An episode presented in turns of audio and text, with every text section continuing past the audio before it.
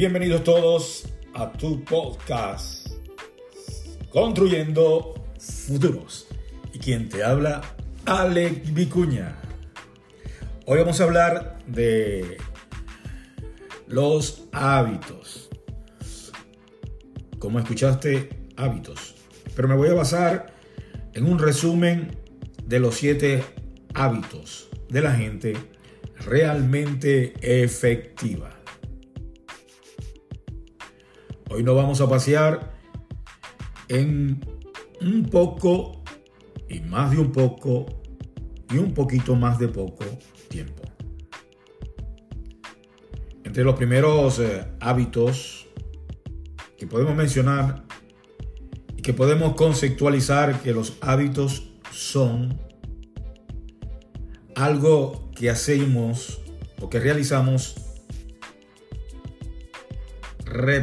e inconscientemente. Pero en esta oportunidad lo vamos a llevar a ser consciente. Empezar a trabajar en función de, desarrollar unos hábitos realmente efectivos y que nos permita generar un cambio radical en nuestra forma de vivir y en el día a día. Los siete hábitos de la gente altamente efectiva son un concepto popularizado por Stephen Covey en su libro del mismo nombre. Y aquí te voy a dar un resumen de estos hábitos para que lo escuches y lo mantenga presente. Uno de los primeros es ser proactivo. En lugar de reaccionar ante las circunstancias, toma la iniciativa y asume el control de tu propia vida. Eres responsable de tus elecciones y acciones. Y ahí puedo yo agregar que lo que tú acciones o lo que tú pienses es el producto de tu condición de ahora. Por eso, elige ser proactivo. El segundo hábito es comenzar con un fin en mente. Define tus metas y valores personales antes de emprender cualquier actividad. Y cuando hablamos de cualquier actividad, es hasta retomar esos hábitos positivos que nos permiten, desde que nos levantamos hasta la hora de dormir. Planificar en tu mente y definir lo que realmente quieres,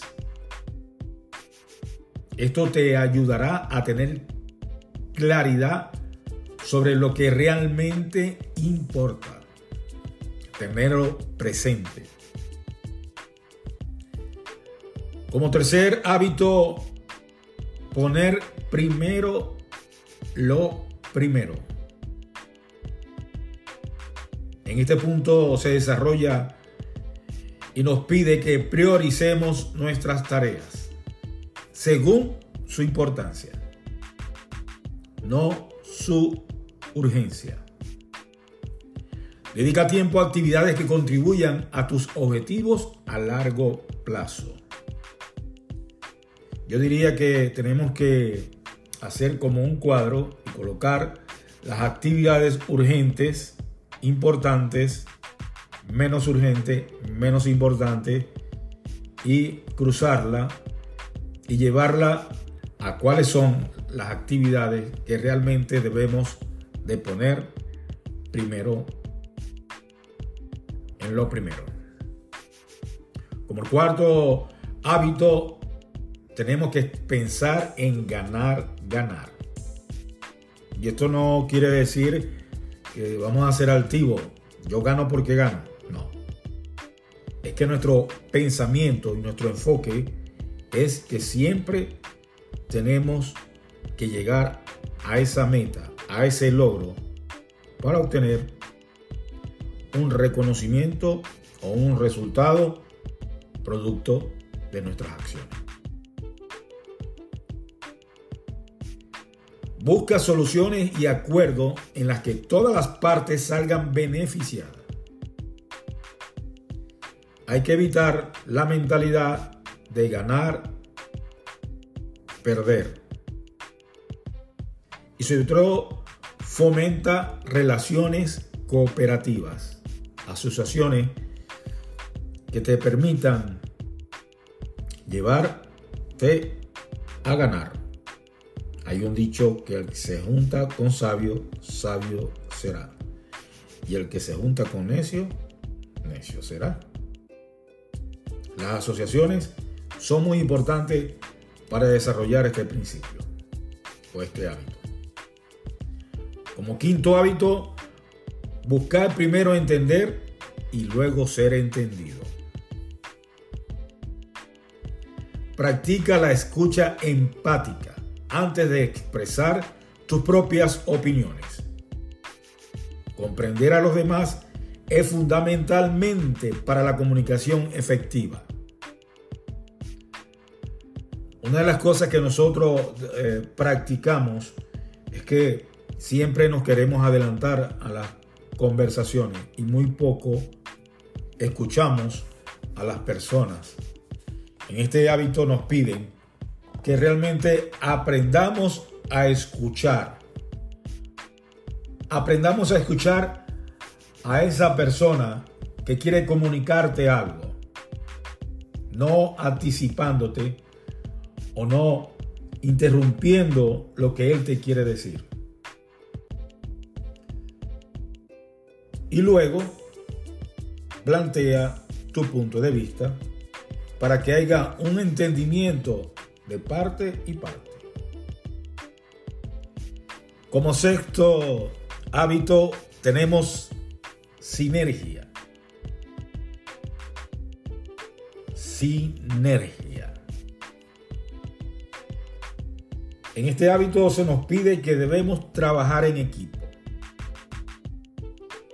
y que aprovechemos la diversidad de habilidades y perspectivas para lograr resultados superiores a los que podrías alcanzar por ti mismo.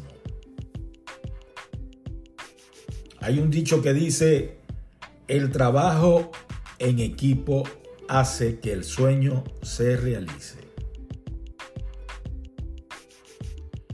Tenemos que aprender a trabajar en equipo, a no tomar mi individualismo porque se me va a ser difícil llegar hacia donde quiero llegar. Y como Séptimo hábito. Tenemos afilar la sierra. Yo creo que ya en pocas palabras podemos definir que es como prepararnos, como llevarnos a un nivel que podamos estar óptimos. Entre esos, tenemos que dedicar tiempo a nuestra renovación física, mental, emocional y espiritualmente. El autocuidado y la mejora personal son esenciales para mantener un alto rendimiento a largo plazo. Planifica tu horario de ejercicio. Dedica un momento o un buen momento a la meditación, bien sea en la mañana, al mediodía Buena noche.